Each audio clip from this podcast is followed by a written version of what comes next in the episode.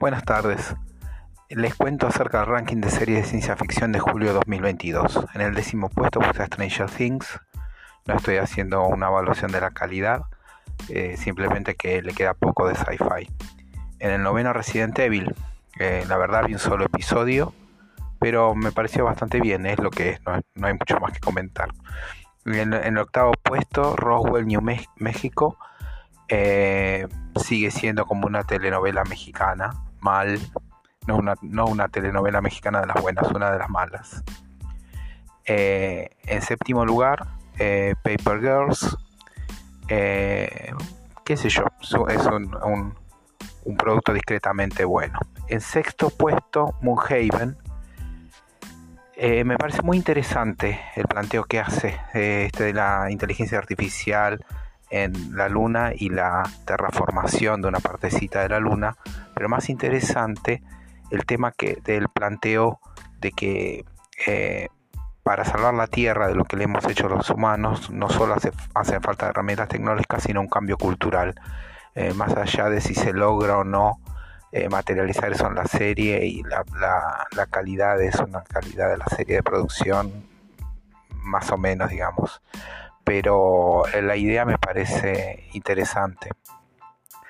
The Orville, eh, New Horizons, no sé qué decir, ya que es una serie que tiene episodios que llegan hasta la hora y media. A veces se hacen largos y pesados. Creo que están tratando a través de esos temas serios de distinguirla un poco de Star Trek Strange New Worlds, porque ambas son como la Star Trek original. Eh, pero ya en este caso, una serie en la cual aparece Dolly Parton como Dolly Parton, eh, bueno, no, no, no, no a, mí me gustó verlo eso, pero no, no puedo eh, opinar mucho, no es, no es una cosa eh, común en una serie de ciencia ficción. Eh, en tercer puesto, de Man Who Fell to que es una continuación de la, de la película que protagonizó David Bowie hace muchos años. muy bien, realmente ya terminó la, la, temporada y me gustó mucho y espero que continúe. En segundo puesto Westworld, que por enésima vez cambió totalmente la trama, no una partecita, totalmente, totalmente el enfoque.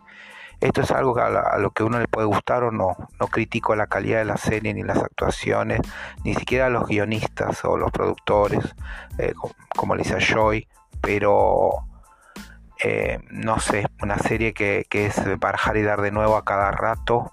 Eh, a veces lo que muestra es que no está planificada desde el principio. Eh, el primer puesto All Mankind, que junto a Severance son dos de las series de, ciencia ficción que la crítica común, no la del propio género, celebra como dos de los mejores shows del año. Bueno, un abrazo grande para todos.